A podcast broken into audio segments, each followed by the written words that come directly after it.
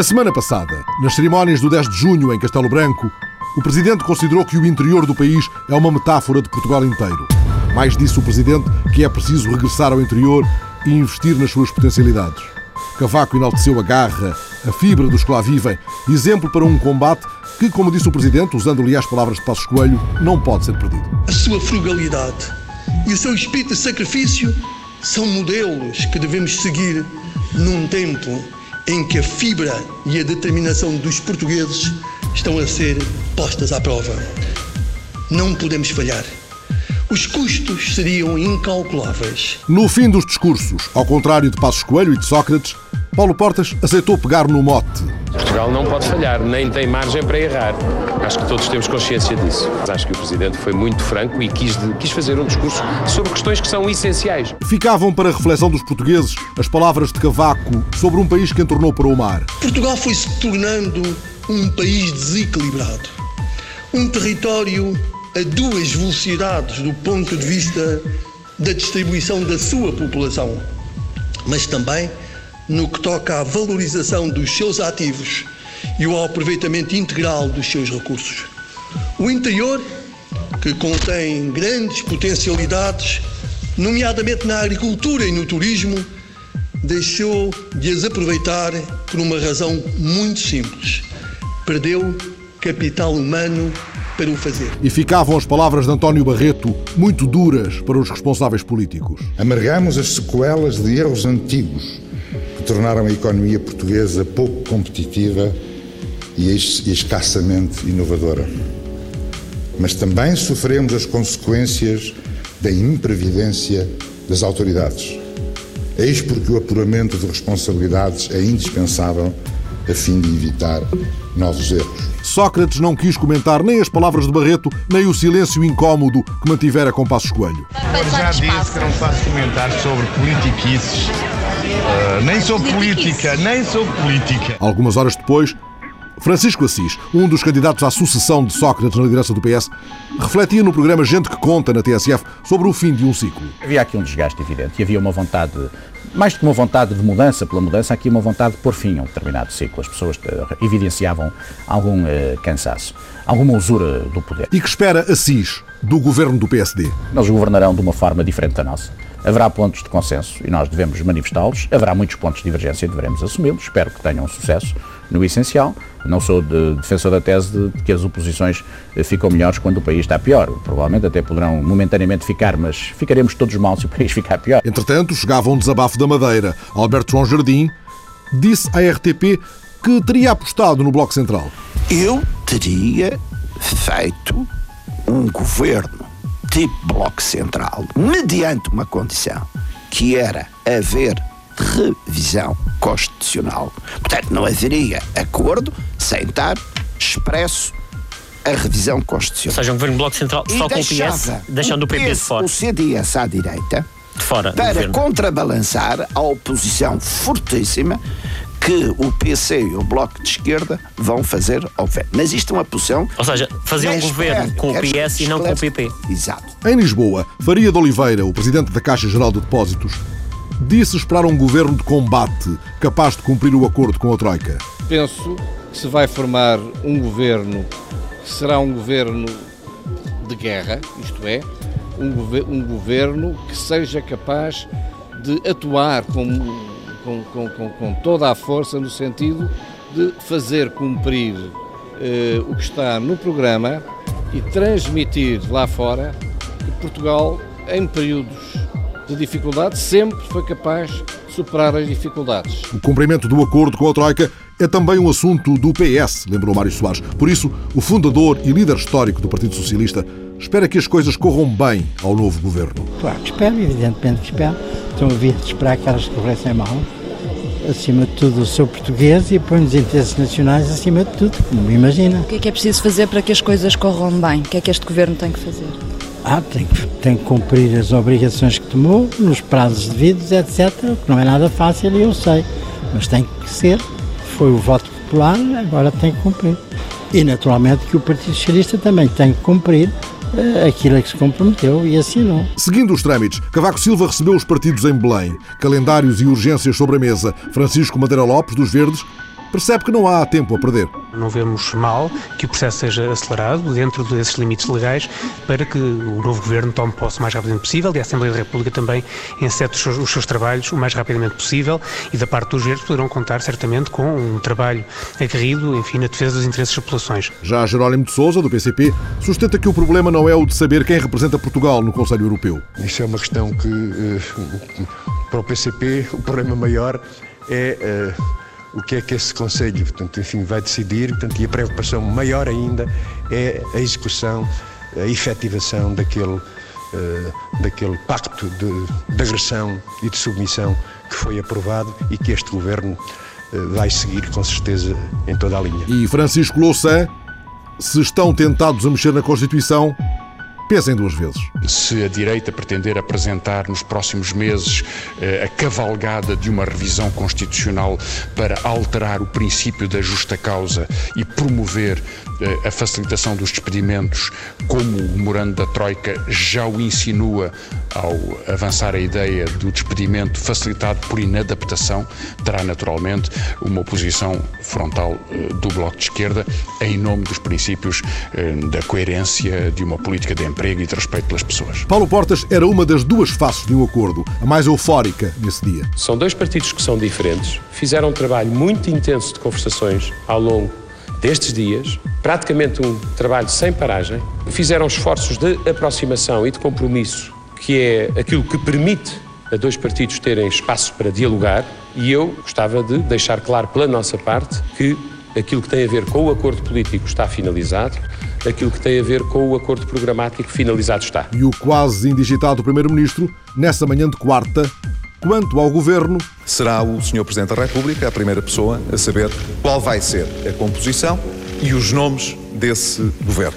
O que posso dizer, se vier a ser indigitado Primeiro-Ministro, é que serei coerente apresentando um Governo dentro da urgência que o país precisa. Pedro Passos Coelho seria indigitado pouco depois desta declaração e depois de ter ficado clara uma outra separação das águas. A candidatura de Fernando Nobre à presidência da Assembleia da República não constaria do acordo. Como sabem, houve compromissos anteriores, não ficaria bem a ninguém não cumprir a sua palavra e, portanto, cada um agirá no quadro do Parlamento de acordo com a palavra que deu e isso não é matéria que fique no acordo político. Eu sou um homem de palavra convidei o Dr. Fernando Nobre para ser o candidato do PSD à presidência da Assembleia da República.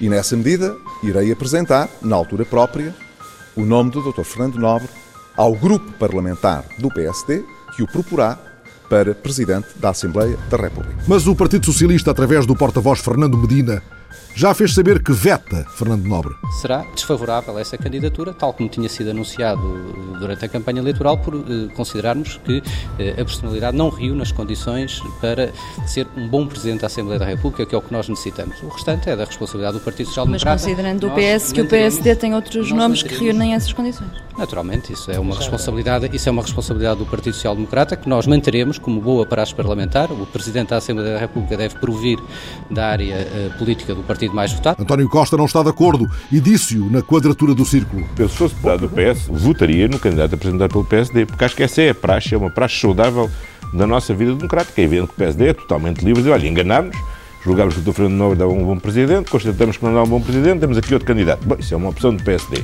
Agora, salvo quer dizer, um caso absolutamente extremo de apresentarem um candidato inimputável, eh, bom, não é o caso. Eh, eu não vejo como é que se deva quebrar essa praxe parlamentar, acho que é uma boa praxe e não deve ser, eh, não deve ser quebrado. Ao contrário, António Capucho aconselha Passos Coelho a evitar uma derrota desnecessária. O Dr. Pedro Passos Coelho não pode nem deve arriscar uma derrota no Parlamento.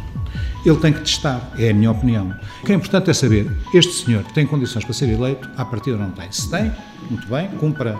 Se não, deve chegar a acordo com o CDS e eventualmente com o próprio PS, era interessante, noutra figura do Parlamento. Na quinta-feira foi finalmente assinado o acordo político e programático que serve de base ao próximo governo.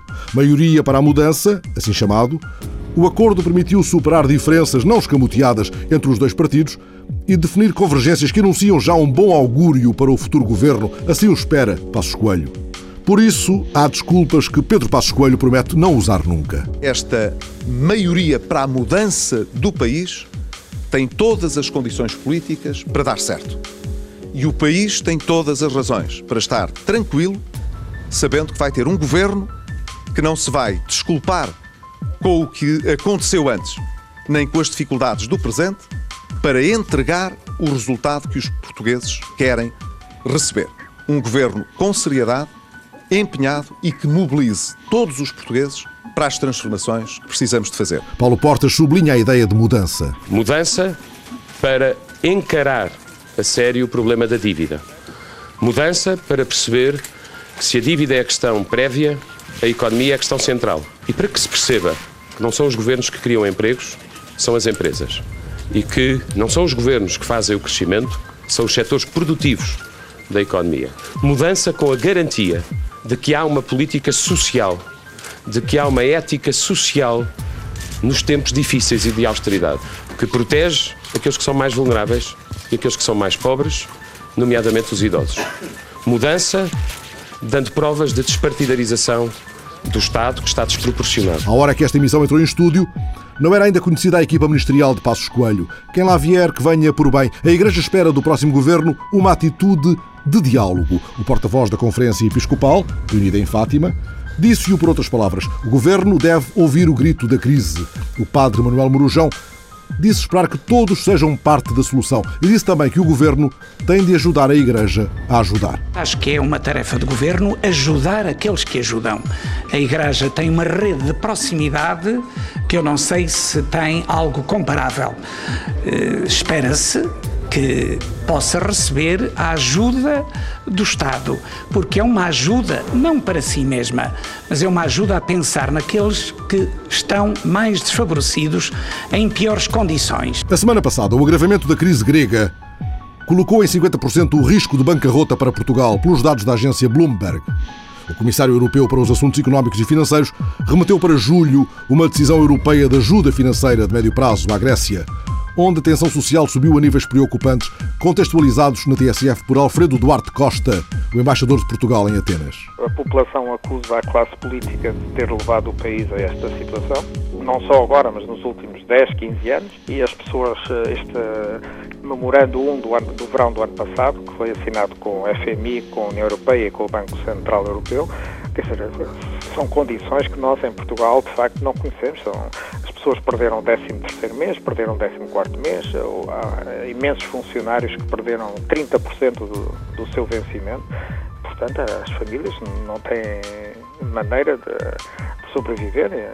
Para lhe dar um exemplo, uma em cada cinco lojas de Atenas encerrou nos últimos 18 meses, eh, faliu. A semana passada, ao participar em Nova Iorque na Convenção das Nações Unidas sobre SIDA, Jorge Sampaio, alto representante da ONU para a tuberculose, lançou o alerta para uma situação insustentável.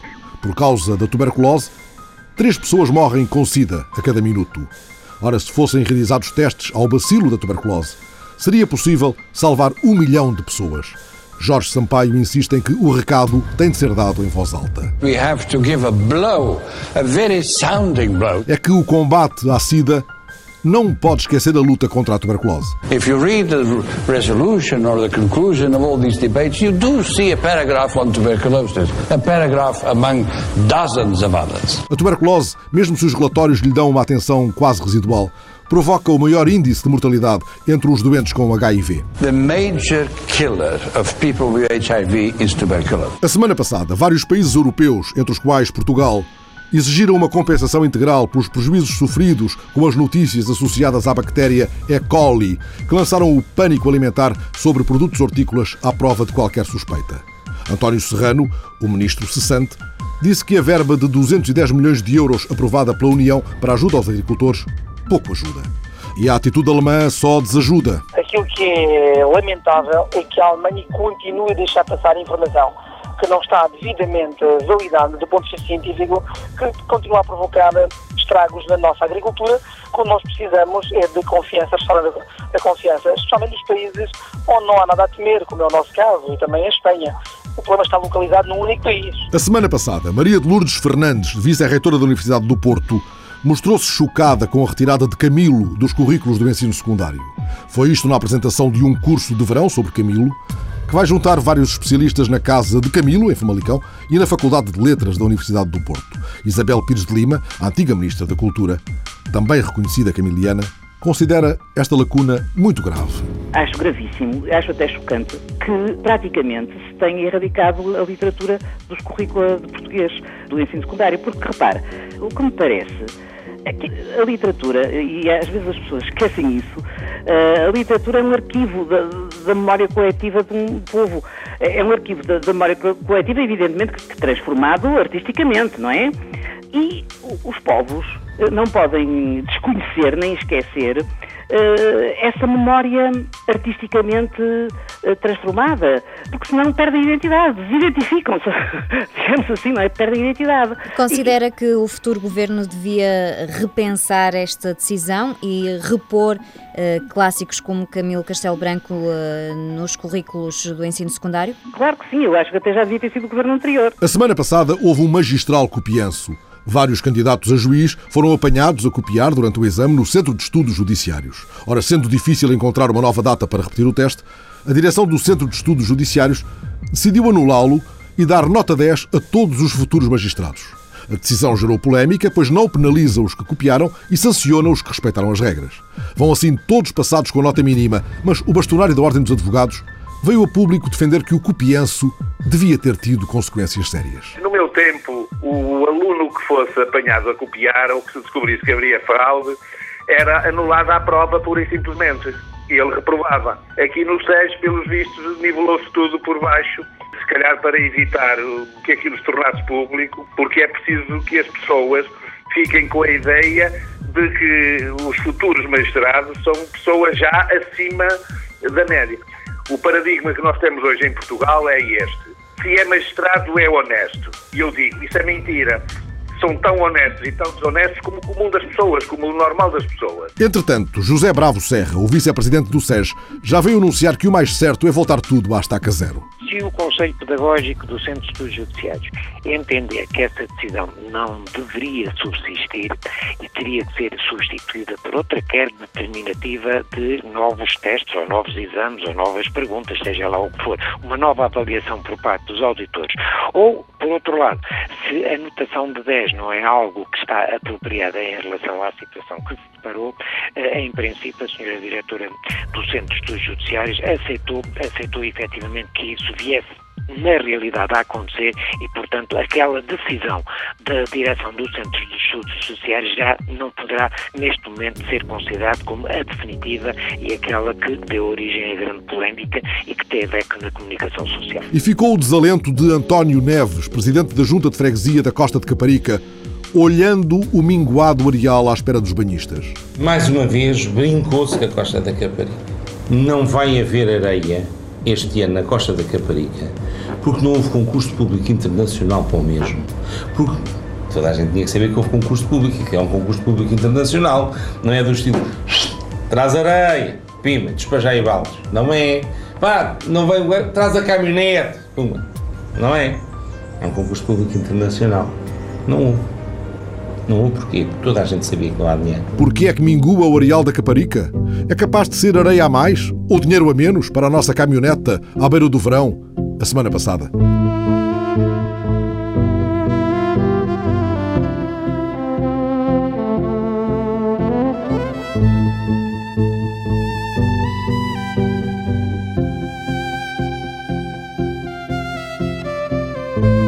Nesta edição, olhamos de perto duas iniciativas inovadoras surgidas no interior do país. São duas maneiras de sacudir o marasmo. Ambas fazem apelo às energias locais e à criatividade. O Centro Internacional de Música e Dança de Raiz Ibérica, que é hoje inaugurado em Serpa, numa antiga fábrica de moagem restaurada com fundos comunitários, pretende ser um lugar de excelência, um chapéu ambicioso, um chapéu de aba larga para a divulgação e a formação.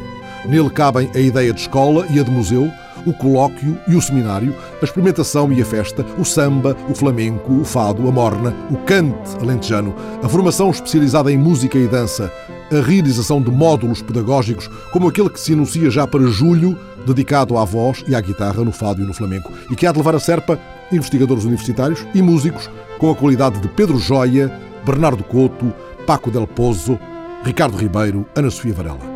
O diretor-geral do Musibéria é o músico e compositor Laurent Philippe.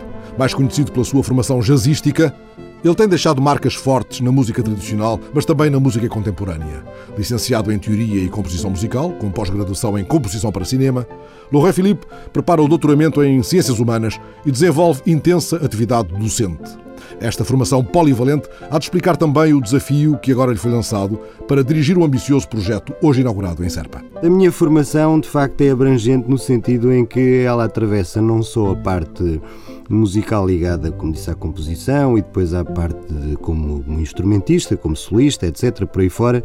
Isso são mais de 30 anos, mas também uma parte importante que é que está relacionada com o ensino. Eu fui durante vários anos professor na Escola Superior do Porto, e, portanto, tenho também uma relação e uma visão do ensino em Portugal que não é de todo de descuidar. E isso fez com que eu fosse chamado para este projeto em Serpa e cujo nome se chama Musibéria.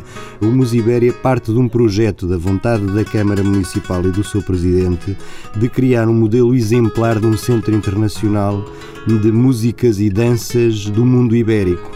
Porque é que ele é modular e exemplar? Porque não existe nada com estas características que possa servir de referência. Em lugar nenhum da vasta Ibéria. Em lugar nenhum, nenhum da vasta Ibéria. E para que é que isto serve concretamente? É um centro de formação especializada a nível superior, a nível universitário. Portanto, os alunos, os, que, os utentes, as pessoas que vão frequentar este espaço, vão frequentar módulos de formação, módulos específicos que lhes vão dar especialização nas tais áreas que eu referi, que é a música e a dança de raiz ibérica. Isto implica toda uma série de improbabilidades que são relacionadas com a diáspora ibérica e a sua tentacularidade, se podemos utilizar assim este palavrão, eh, para a América do Sul, para os países de língua portuguesa, espanhola, etc. E depois aquilo que regressa desses países e a forma como isso vai influenciar é a nossa cultura musical e a nossa cultura do bailado. Explicado o âmbito da intervenção, a ambição deste centro é fazer de Serpa placa giratória da música e dança de raiz ibérica? Serpa, com este centro, com a Musibéria, é um espaço de acolhimento em que o Musibéria tem, entre outras coisas, características invulgares, porque está dotado de um auditório com 140 lugares, tem um estúdio maravilhoso, com cinco salas de captação, tem uma área, uma zona museológica, tem nove salas de formação, portanto é um pequeno luxo, mais ainda se nós considerarmos que estamos na chamada época das vacas muito magras e isto foi feito com imenso trabalho e depois é feito com grande rigor orçamental para que as coisas todas batam certinho. Mas o aperto financeiro não impõe uma ambição curta. O que se anuncia é um centro de criação artística em permanência. Nós vamos ter o primeiro módulo de formação, que são seminários intensivos. Já agora em julho. Em julho. E apelo às pessoas para que visitem o nosso site em Musibéria www.com.pt, onde se poderão inscrever. E o primeiro módulo de formação, que durará uma semana, tem como título A Voz e Guitarra no Fado e no Flamenco. Fui buscar formadores a Espanha, tenho e que formadores? aqui. Fui buscar o professor Faustino Nunes ao Conservatório Superior de Córdoba e o cantaor Paco Del Poço. Depois do nosso lado da fronteira temos o Ricardo Ribeiro, a Ana Sofia Varela, o Pedro Joia, o Bernardo Couto, e o professor António João César da Universidade Nova. Sendo que o Pedro Joia tem as duas culturas Isso uh, vai, nos vai nos permitir a tal ligação que é muito interessante com os nossos irmãos e basicamente o que vai acontecer em Serpa é que Serpa e elimina qualquer fronteira que se possa imaginar poder ter entre Espanha e Portugal, porque a ideia, até pela relação geográfica, é que as pessoas venham de Espanha tão facilmente, ou até se calhar mais facilmente, do que de alguns pontos de Portugal.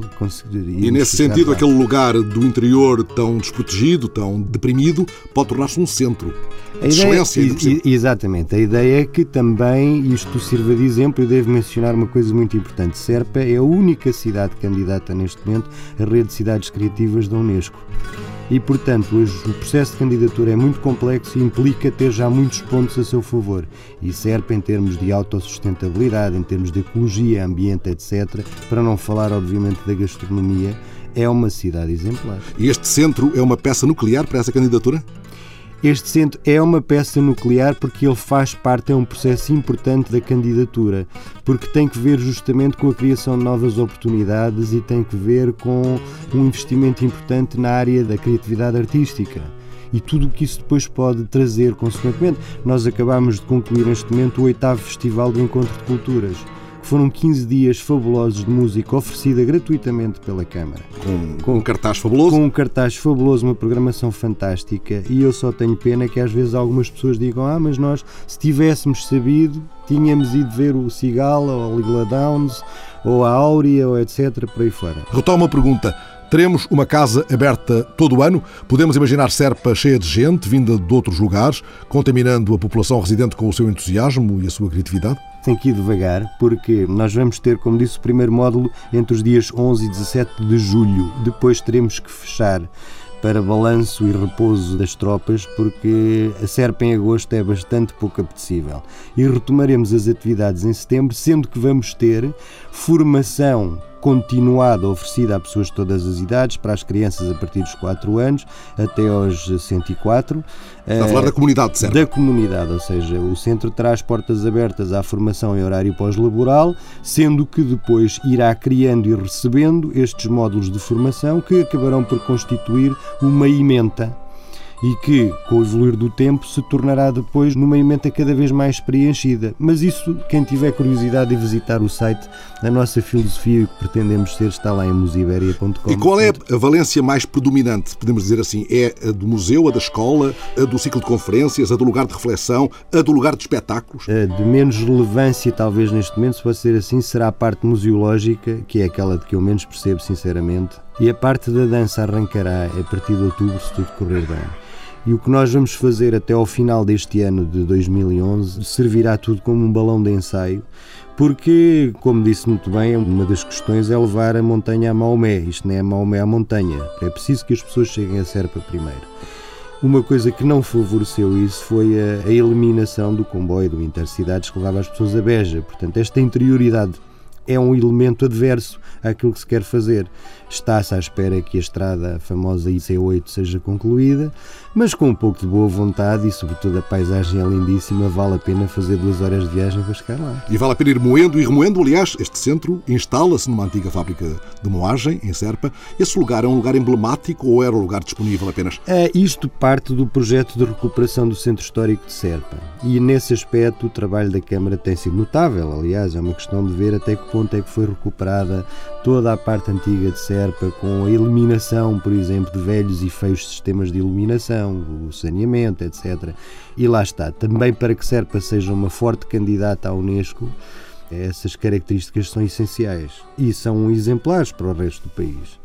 O que ali se fizer fica, de algum modo, fica, permanece porque é possível registá-lo. Vai haver ali também condições para gravar muita produção Sim, uh, a, musical. A ideia foi fazer um, um espaço que funciona com o sistema intranet, ou seja, tudo o que acontece ali dentro é captado por fibra ótica e tem a possibilidade de ser captado em áudio para a regi principal que está no estúdio e tem a possibilidade de ser captado em vídeo, sendo que isso hoje em dia com as tecnologias permite estarmos em direto para o Botsuana, seja lá tiver em Skype ou outro sítio qualquer, o Polo Norte. E os de Serpa olham para estes que vão chegando, os que vão chegando consigo, Laurent Filipe, percebendo que isto vai mexer com a terra, vai animar o comércio, a hotelaria, a restauração, a economia local?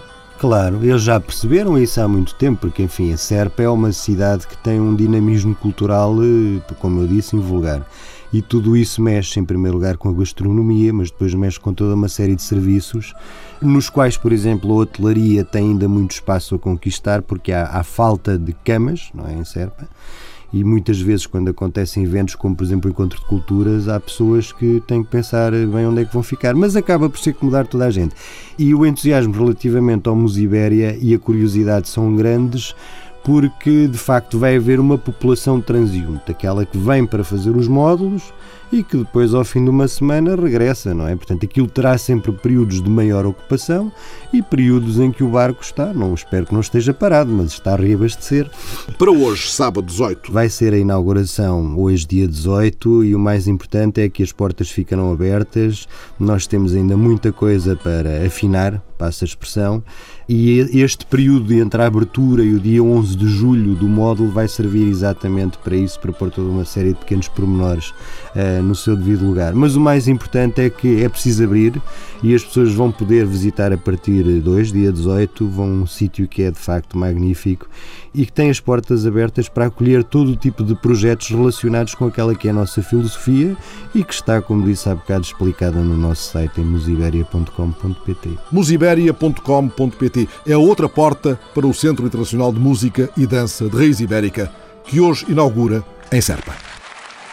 Outra iniciativa singular está marcada para hoje em Abrantes. Trata-se de uma tertúlia piquenique à beira-tejo, organizada pela TAGOS, Associação para o Desenvolvimento Integrado do Ribatejo Interior, em parceria com o município de Abrantes. E aí está o mote da tertúlia piquenique, lançar redes para o futuro. A conversa há de girar à volta do conceito de empreendedorismo, mas uma tertúlia piquenique impõe que se saboreie mais do que as palavras. À prova de produtos locais, pois claro, tal como já houve esta semana numa outra iniciativa abrantina, o Mercado Criativo.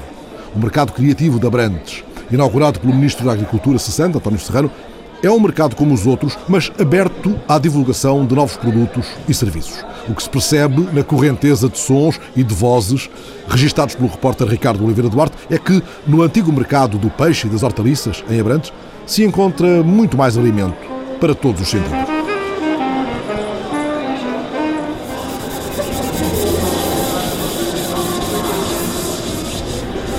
Depois de ter feito aqui umas atividades com crianças, estou a organizar o espaço. Susana Rosa é uma artista plástica de Abrantes e as mesas brancas com bolas cor de laranja e amarelas que vai limpando com esfregão ocupam o espaço que até há pouco mais de um ano era uma banca de peixes do mercado municipal. A partir de agora é um ateliê de pintura. Houve a hipótese de eu me poder instalar aqui enquanto indústria criativa e eu aproveitei a oportunidade. O que eu tentei fazer foi, ao mesmo tempo, fazer uma mostra do meu trabalho enquanto artista plástica e depois, por outro lado, promover uma série de atos formativos que variam consoante os públicos etários e têm também variantes quanto ao tempo de duração. Crianças e adultos vão poder ter aulas de pintura ou frequentar workshops ao sábado de manhã neste mercado que de municipal passou a criativo. Isto era um espaço que, por via das novas imposições legais, se viu obrigado a encerrar e que há cerca de um ano atrás eh, estava fechado e completamente inutilizado. O desafio que, que o município lançou foi precisamente o de encontrar um novo uso de forma criativa e aqui temos este espaço que para nós nos parece estar eh, muito bem preparado para poder responder a, a esta componente de termos espaços e ateliês para artistas e para entidades e empresas, mas também para organizarmos pequenos concertos, pequenos workshops, pequenas palestras. É um espaço com uma grande capacidade e multifacetado. Pedro Saraiva é o técnico coordenador da TAGOS, a Associação para o Desenvolvimento Integrado do Ribatejo Interior, que aproveita o mercado criativo para juntar na mesma estratégia de divulgação os produtos da região na Praça dos Sabores. Estamos no centro da cidade, no centro da nossa região, num ponto que funciona como um relé de acolhimento também dos visitantes da nossa região e não tínhamos um ponto onde se encontrassem os produtos locais da nossa região, produtos de grande qualidade, de Abrantes, de Constância e de Sardual, ao nível dos vinhos e dos azeites, que são reconhecidos em termos mundiais com concursos nacionais e internacionais com os prémios maiores, com medalhas de ouro, por exemplo, ao nível do azeite. Na nossa região, em Abrantes, temos um dos nossos produtores é tão só o melhor azeite do mundo e normalmente o país, nem a região muitas das vezes o sabe. E portanto termos um ponto de encontro desses produtos dos enchidos, dos doces, compotas, marmoadas e dos vinhos disponível para que as pessoas possam conhecer, provar e levar para os seus amigos foi o primeiro desafio e esse é a nossa Praça dos Sabores, está estabelecido e aberto a partir de hoje. Onde antes estavam legumes, frutas, peixe e carne, Há agora todos esses produtos da região, os vinhos, os azeites, o mel, mas também livros e artesanato, e o espaço pode ainda receber concertos ou tertúlias. Maria do Céu Albuquerque, a Presidente da Câmara de Abrantes, considera que o mercado criativo é um símbolo de mudança do interior. É a materialização do fazer diferente temos trabalhado afincadamente para nos afirmarmos naquilo que é nosso. Este projeto que hoje aqui inauguramos tem a ver com isso mesmo, na valorização dos nossos produtos locais, dos nossos cidadãos, porque entendemos que é com a valorização da nossa marca que podemos fazer diferente. Este mercado, onde a criatividade tem um papel fundamental, é uma espécie de novo ex-libris desta região do interior que o Presidente da República quis colocar no centro da agenda nacional no dia 10 de junho. Cavaco Silva disse que temos de desenvolver um programa de repovoamento agrário do interior, criando oportunidades de sucesso para os jovens agricultores. Temos, pois, de produzir mais e melhor. Temos, pois, mas sobretudo de produzir, de produzir mais diferente. e melhor. Mas sobretudo de produzir diferente. As palavras de Cavaco Silva soaram como que em forma de eco na cabeça de Pedro Saraiva, o técnico coordenador da Tagos. Afinal, é isso que a associação procura ajudar a promover há já 16 anos o primar pela diferença. É uma coisa que não se faz um clique e que aparece, tem que ser cultivada, tem que ser estimulada, tem que ser semeada, utilizando aqui a analogia com a agricultura, tem que ser semeada para se colher a posteriori. E é esse o trabalho que temos vindo fazer durante estes 16 anos de atividade, é irmos dando algumas dicas, é irmos apoiando quem insiste e persiste em permanecer no território rural, por um lado, dando-lhes apoio, dando-lhes alguma qualidade de vida, apoiando-os nos projetos pessoais ou associativos ou coletivos que as comunidades em que se envolvem e em que estão inseridos, se eles próprios se envolvem, e depois também fazendo algum trabalho de divulgar e promover quem cá está e o que faz, atraindo também visitantes e captando até uh, novos e potenciais investidores. Mudar de atitude, fixar as pessoas e trazer novas, tornar o interior atrativo, apoiar projetos agrícolas. São expressões que remetem novamente para o mercado criativo para a conversa com o Ministro da Agricultura do último governo de José Sócrates, que esteve em Abrantes na inauguração do mercado por considerá-lo um projeto que traduz o caminho que deve ser seguido. António Serrano, debruçando sobre a agricultura e ao pescar de olho ao turismo que ela pode significar, diz que a mudança está já em curso. Após longos anos em que o país virou as costas ao setor agrícola, o rumo está a ser invertido. A agricultura é claramente uma área que ficou esquecida durante muitos anos praticamente desde a adesão de Portugal à União Europeia, é bom dizer isso, durante sucessivos governos, mas a agricultura hoje, conciliada com atividades turísticas, com atividades de qualificação do nosso património rural, pode ter de facto um, crescimento muito acentuado nos próximos anos. E está a acontecer isso já. Hoje no interior o que nós assistimos é a instalação cada vez mais de jovens agricultores. Nos últimos dois anos foram instalados mais de 2.500 jovens.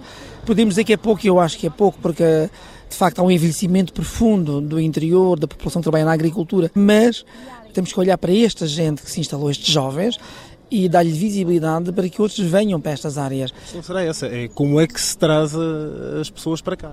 Mas é se todos tiverem de facto a mesma mensagem, o Sr. Presidente tem uma mensagem correta e todos devemos fazê-lo dizendo que há aqui oportunidades. As câmaras municipais hoje também estão a trabalhar eh, de forma mais reforçada neste tipo de projetos, porque as câmaras municipais hoje em dia estão mais libertas para se dedicar a projetos desta natureza orientados para a recuperação do seu eh, mundo rural e do setor agrícola. Isso está a acontecer em vários pontos do país. E se isso for acompanhado de políticas corretas na área governamental e se também os vários agentes políticos, desde o Presidente da República e outras entidades, estiverem também com a mesma predisposição, eu acho que é possível inverter. Ao inverter esse rumo desalinhado que vem de trás, a agricultura não estará a ajudar-se apenas ela própria, mas potenciará outras áreas, como o turismo, de que falavam António Serrano e Pedro Saraiva. A Presidente da Câmara de Abrantes defende que o futuro passa por aí, por o setor agrícola ajudar a potenciar a imagem de um interior atrativo. Tem a simpatia das suas gentes, tem uma gastronomia muito variada, tem estes produtos locais que fazem toda a diferença, tem um património construído riquíssimo, tem um património material também muito rico e tem condições naturais de excelência. Dar a conhecer o que existe é fundamental, mas não menos importante e uma atitude que estará a montante dessa divulgação é discutir os desafios e as melhores soluções para estas zonas rurais. Por isso, a Tagos tem sentado no chão, literalmente, o ribatejo interior nas tortúlias piquenique o ciclo termina este sábado em Abrantes, depois da primeira ter sido sobre o tema êxodo rural. Depois, um segundo tema que foi precisamente o do turismo ativo, é um dos eixos estruturantes que pode dar o seu contributo ao desenvolvimento desta região. Nós temos dois importantes cursos fluviais, o Rio Tejo e o Rio Zezra, que são âncoras, por assim dizer, do desenvolvimento da nossa região e, nesse sentido, há que trabalhar várias componentes, temos que semear várias componentes para podermos atingir o nosso objetivo. E chegamos a esta última tertúlia piquenique do empreendedorismo, precisamente com o objetivo de, de uma forma informal, e aí utilizarmos este esquema dos piqueniques e das tertúlias de uma forma informal, nos podemos confrontar e podermos falar abertamente e sem qualquer constrangimento de, de, de microfone, até porque às vezes estarmos numa plateia em baixo e uma mesa oradora em cima condiciona a intervenção, é estarmos sentados todos ao mesmo nível, ainda por cima com a facilidade de termos um copo e um bom produto para nos acompanhar numa conversa, numa amena cavaqueira. É o interior a uma mesa que está no chão a discutir o futuro, mesmo ali ao lado. Numa tertúlia que não há de ser conversa fiada. Um piquenique de lançar redes, de lançar ideias à porta do verão. Alexandrina Guerreiro, Ricardo Oliveira Duarte, Fernando Alves, está a semana passada.